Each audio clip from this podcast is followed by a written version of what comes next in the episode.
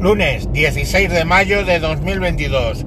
Me encuentro, me encuentro de festivo en Madrid capital, cosa que me vale porque aunque mi empresa está en las rozas, cuando nos movimos seguimos con el convenio de Madrid capital para las festividades. Así que estoy de relajo.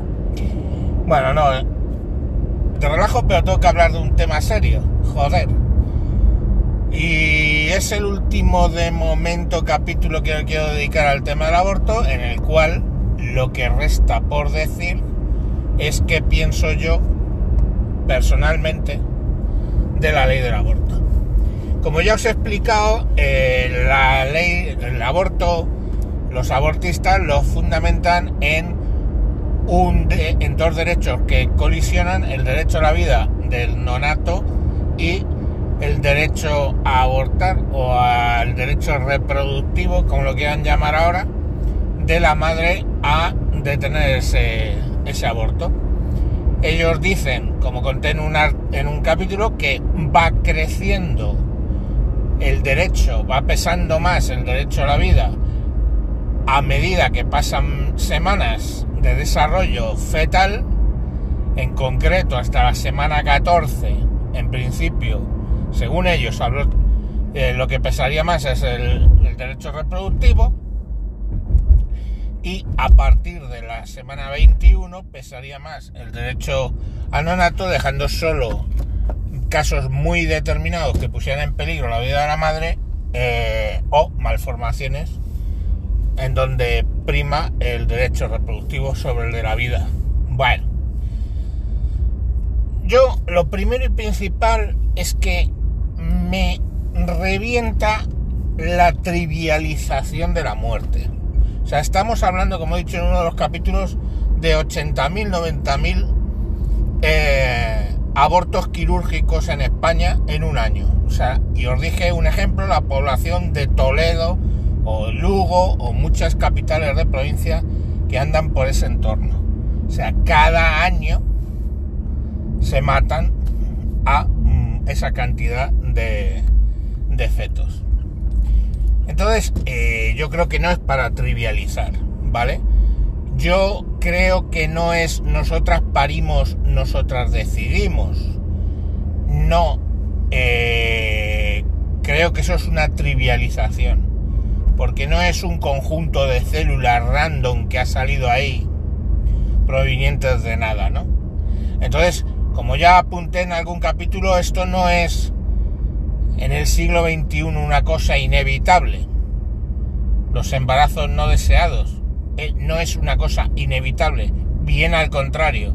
Yo creo que se debería ser bastante más severo a ese respecto, bastante más restrictivo, precisamente porque los métodos anticonceptivos hoy por hoy en el occidente que estamos hablando, eh, en España, están al alcance de todo el mundo y si no lo estuvieran, la lucha quizás tendría que ser por conseguir que estén al 100% al alcance de todo el mundo. Entonces no es, creo, razonable solucionar las cosas de modo de, ah, me quedé embarazado, no quería fuera a tomar por culo. Entonces eso, digamos que pudiera interpretarse como estar en contra de la ley. ¿No? En la otra mano tenemos que... Sabemos qué es lo que ocurre cuando eso no está legislado. ¿Ok? Y básicamente se dan dos casuísticas. Primera casuística, mujeres que lo van a hacer y que pues van a acabar en manos de algún matas sanos eh, yo siempre digo, soy bastante gráfico y eso lo... O sea que si es un caso, son casos normales, pues con una mujer desangrada encima de la mesa de la cocina con dos agujas de tejer metidas por el útero. Eso se ha dado y se daría. Claro, pero fijaros el razonamiento, es decir, oye, como la gente lo va a hacer, pues lo legalizo. Entonces eso podría ser, bien podría ser, oye, como la gente al final le va a pegar un tiro a alguien en algún momento, pues legalizo que alguien le pegue un tiro a otro, ¿no? Entonces no es motivo aparentemente suficiente. Sí que me genera más, más duda, más ansiedad el hecho de que no, no esté legislado casos, por ejemplo, como los que se están dando ahora mismo en América Latina, en concreto en Salvador, donde una señora que ha tenido un aborto espontáneo y aparentemente sí que es cierto que ha tenido un aborto espontáneo, eh, se ha chupado 30, o sea, una condena de, de 20 años o 30 años, no me acuerdo, o sea, imaginaros que ahí está cumpliéndola. En, en El Salvador el aborto es delito, es equiparable al asesinato, con lo cual una señora que eh, tenga un aborto espontáneo se ve en la tesitura de que puede ser juzgada por asesinato cuando ella probablemente no ha tenido ningún eh, ninguna intervención en eso no quiero decir tener por cuenta que algo de lo que es maravilloso de que exista un ser humano sobre la superficie de la tierra es que ha luchado contra las probabilidades para nacer porque es primero que todo se dé con cierta matemática y llegue a anidar correctamente en un sitio correcto del útero, que se vaya desarrollando, donde tienen que intervenir un montón de hormonas en el momento preciso. O sea, no es fácil, porque de hecho si fuera fácil, estaríamos produciendo bebés fuera del cuerpo. Entonces es una cosa compleja, maravillosa, mmm, diría rozando lo mágico. Entonces, claro, esas cosas lo que pasan es que hay muchos, muchísimos abortos espontáneos. Entonces, claro, a esas personas, pues, eh, lógicamente, como demuestras que tú no has intervenido, pues puede ser muy problemático. También se han dado casos tremendos donde en países donde ciertamente el aborto está prohibido, no atender para extraer, por ejemplo, un feto muerto dentro de una mujer, no atenderla y, lógicamente, pues eh, el feto contaminar el útero y morir, la señora por una septicemia. Entonces, los extremos siempre en general son malos. Por lo cual, ¿qué quiero decir? Pues que tiene que existir una ley del aborto. Sí. ¿Con qué ley de aborto me considero cómodo? Ninguna. ¿Con qué ley del aborto tengo menos pesadillas? Con aquellas en las que está regulado para una serie de casos. ¿Estamos?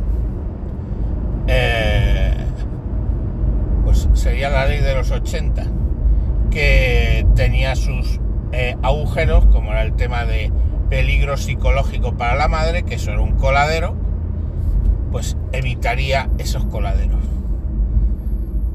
todo lo que se invierte en, abortos gratuitos en la seguridad social es en muchos de los casos tirar el dinero.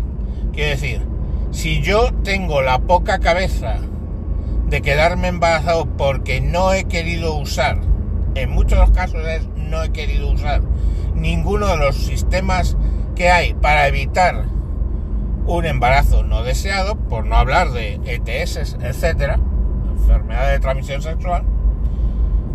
Ahora lo que quiero es que el Estado gratis me haga el aborto. Pero es que no es el Estado gratis, perdona. Es que somos tú, yo, ¿eh? los que ponemos dinero para que tú mates a tu feto simplemente porque no te ha apetecido ponerle a tu compañero un condón o tú tener cualquiera de los múltiples, ya sean de barrera o químicos, sistemas anticonceptivos que hay hoy por hoy. Entonces tampoco lo considero económicamente, lo considero bastante insultante. Fijaros que estamos hablando de 90.000 intervenciones quirúrgicas. Eh, eso es un dinero que hemos pagado nosotros. Porque en muchos de esos casos, una señora y un señorito decidieron tomar la decisión de no utilizar ningún eh, método anticonceptivo al tener relaciones sexuales. Entonces, pues hombre, que todos por favor me vais a sacar el caso de mm, los embarazos no deseados debido a violaciones, ponedmelo en cifras, ¿vale? Que no digo que no sea una cosa dramática, lógicamente que te violen ya es una cosa dramática, quedarte embarazado de alguien que te ha violado también tiene que ser una cosa dramática, pero en fin. Entonces yo lo que haría es, ya os digo, una ley más restrictiva, más restrictiva. Yo creo que sería bastante restrictiva. Y desde luego tengo claro que no es un derecho matar a alguien. No es un derecho matar a alguien. Por mucho que presupongamos que es tu cuerpo. Entonces, detesto, ya os digo, la trivialización. Es un tema complejo, un tema complejo que necesita soluciones complejas. Pero claro, ya sabéis, el Estado y las feministas no les gusta la complejidad. Ellos quieren las cosas rápido, rapidito y al, tema, ¿no? Entonces, eh, bueno, pues perdonad, pero es que eso me resulta eh, moralmente repugnante. Hay cosas en las que tú no puedes tener prisa o legislar a lo barato, presuntamente. Yo eh, fomentaría de todas, todas, educación sexual, fomentaría el uso de los anticonceptivos, fomentaría proponer a las gestantes eh, que, bueno, pues que tengan la alternativa de llevarlo a término y darlo en adopción. Eso es que se hacía antiguamente y no había tal lacra. Quiero decir, ¿cuántos expósitos conocéis? Bueno, pues el famoso apellido español expósito viene de gente que se le había dejado en una inclusa de un, una inclusa es en un torno que llegabas a los monasterios de monjas y a los conventos, perdón, y bueno, pues ahí había una especie de cabina donde tú metías el bebé recién nacido, le dabas la vuelta y desaparecías y nadie te buscaba. Y ese niño era dado, entendido, dado en adopción. ¿Cuántas adopciones no se han hecho en España? Hasta cuántas adopciones no se necesitan en España. Cuando hemos estado adoptando niños de fuera, cuando hemos estado adoptando, eh, bueno, cuando ha habido esas tramas tremendas, horrorosas en los hospitales donde se robaban niños. Eso nos indica que sí que hay una necesidad de adopciones en España, ¿verdad? Entonces, pues a lo mejor convencer a una madre, incluso que la han violado, que hacer el pequeño esfuerzo o el gran esfuerzo, como vosotros queráis, de llevar a término ese embarazo y luego darlo en adopción, pues ayuda a gente que no está relacionada con ese eh, violador a tener un niño que va a ser muy querido, porque eh, la gente no tiene en cuenta que cuando tú adoptas, le quieres tanto como si lo hubieras engendrado, ¿entiendes? En muchos casos, malnacidos hay en todas partes. Entonces a mí me parece mm, tremendo que estemos eh, importando, seamos serios, niños cuando estamos matando, por otro lado, a 90.000 todos los años. Entonces, llamarme loco, pero... Luego todo el tema ese de mi cuerpo es mío es curioso, todos estos planteamientos de las feministas, de mi cuerpo es mío y hago lo que quiero, pero lógicamente de repente te dicen que no, que lo de la eh, gestación subrogada, o sea, sé, poner mi óvulo ocasionalmente y mi eh, y el esperma dentro de otra persona para que sea ella la que lo lleve a término o incluso eh, poner simplemente el esperma dentro de una persona que va a tener lo que llaman un vientre de alquiler, eso no. O sea, tu cuerpo es tuyo para matar, pero tu cuerpo no es tuyo si tú quieres engendrar vida para otros. Y tu cuerpo no es tuyo por supuesto, también lo de la prostitución, ¿no? Eh, oye, yo puedo hacer lo que me salga de los cojones como mi cuerpo, pero cobrar por sexo no. ¿Entendéis que hay una serie de cosas ahí que no se sostienen? Por no hablar de mucha abortista que además lo mete en el paquete, vegana y su puta madre, que le preguntas, oye, ¿por qué no come huevos de gallina? porque es que bueno, es como matarle los pollitos. O sea, puedes respetar la vida de los pollitos, pero luego si, si tú tienes uno dentro, eh, para afuera, ¿no? A tomar por culo. Porque es mi derecho. Joder, pues entendéis que todo eso me genera mis serias dudas. Que, bueno, pues tiene que haber, claro que tiene que haber la legislación. Yo, desde luego, no pondría una ley de plazos. Todos los eh, abortos tendrían que estar justificados por algo. Sinceramente, tendría que estar justificado. O por una malformación, pero una malformación de verdad. No estas que enmascaran eugenesia, por ejemplo, contra el síndrome de Down. O una malformación de verdad, o un peligro de verdad, constatable por un comité de médicos para la salud de la madre. El tema de la violación, pues es un tema complejo. Probablemente sí que habría que evaluarlo, pero ya os digo que alternativas hay y no considero, no entiendo por qué no. Todo es cierto que la gente dice, uy, ¿cómo me vas a hacer a mí obligar a pasar por una cosa tan traumática como eh, un embarazo? Es que no es traumática, hija mía. Es que hay 7.500 millones de personas ahora mismo en este planeta que han tenido un antecesor que ha pasado por esa, entre comillas, traumática situación de un embarazo. Creo que se ha medicalizado en exceso el tema de, del, del parto y del embarazo. Creo que se ha dramatizado en exceso. Hay una conveniencia, no entiendo por qué, de pintar aquello, una cosa natural, natural, como es estar en, en cinta. Pintarlo como un sacrificio, como la muerte en vida, poco menos que alguien tendrá que explicar cuál es su agenda detrás de eso, porque sinceramente ya os digo, 7.500, 8.000 millones de personas ahora mismo han parido, o sea, han sido paridos, han sido engendrados, han sido producto de un embarazo de nueve meses y luego han salido a la luz, pues mucha gente, ¿no? Es un tema bastante, entiendo, natural. Y la agenda que tengan esas personas en mente, pues no lo sé, id y preguntarles a ellos. Es decir, ¿por qué usted pinta el embarazo como la cosa más dramática destrozavidas del mundo? Pues explíquese usted, señorita. En muchos casos, señorita, también hay señoritos. Los, los eh, tontoaliades también de los cojones. Que es que me ponen. Entonces, bueno, pues ahí hay.